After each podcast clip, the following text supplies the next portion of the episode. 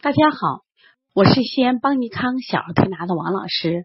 今天我想给大家分享的主题是：孩子退烧使用退热栓，有可能引起大便出血。一提起大便出血，家长都紧张的不得了。实际那天也把我紧张了一番。这是我们调理客户小薇的一个故事。那么。小薇的妈妈呢，晚上给我打电话说孩子下午发烧很高，她就给用了退热栓。用了退热栓以后，孩子开始腹泻。在第二次腹泻的时候，就开始发现孩子便血。妈妈第一次没在意，然后呢，等他拉第三遍的时候，继续便血，妈妈有点紧张。特别是爸爸就吓坏了啊！因为为什么会拉血呢？当时我就问他，我说拉这个血是银血，就是陈旧的血，还是新鲜的血？那我为什么要问这个？一般陈旧的血一般都是小肠出血，过敏引起的血，或者是胃肠道出血。那么如果新鲜的血，一般都是肛门直肠出血。说新鲜的血，其实我们不太在意啊。但是妈妈说。我检查仔细检查了他肛门，并没有这种出血的地方。当时我就奇了怪了，我说这个地方为什么？那难道是直肠出血了吗？直肠内部出血了吗？但是这个孩子精神状态是非常的好。我说你还建议到医院去化验。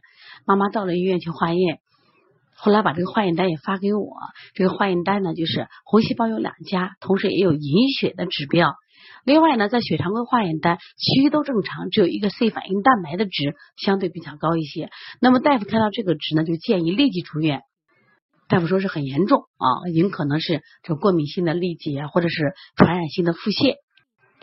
可是妈妈觉得了呀，我这个孩子精神非常好呀，啊，几乎是没有别的症状，我觉得不该去住院，妈妈就当即拒绝了住院。那后来妈妈回来以后呢，也是就是询问了周围的闺蜜。那么，其中有一个朋友啊，就给他讲，因为他买药的时候是买的国外的一个退烧栓，说使用这种退烧栓的时候，就有可能出现大便出血的现象。虽然这种几率很少，但是会有，特别是你一天两次用的退热栓。那妈妈仔细分析了我们小薇前后的症状，就考虑小薇很可能就是退热栓引起的出血，所以说对孩子的病就没有在意，也没有吃药。第二天。小薇来到我们调理中心，精神非常的好，妈妈也非常开心，因为她用自己的智慧和理智，让孩子免受了一场住院打抗生素的这样的一个伤害了。而且今天的小薇是我们调理的第二天了。啊，那小薇的今天精神状态依然很好。我说这就没病嘛，我还给我们的学员开玩笑说，我说你看这个妈妈啊，非常伟大。但是有些妈妈呢，在遇到孩子这种生病的时候，很慌张、很焦虑。所以说，你们一定要平常多学点知识。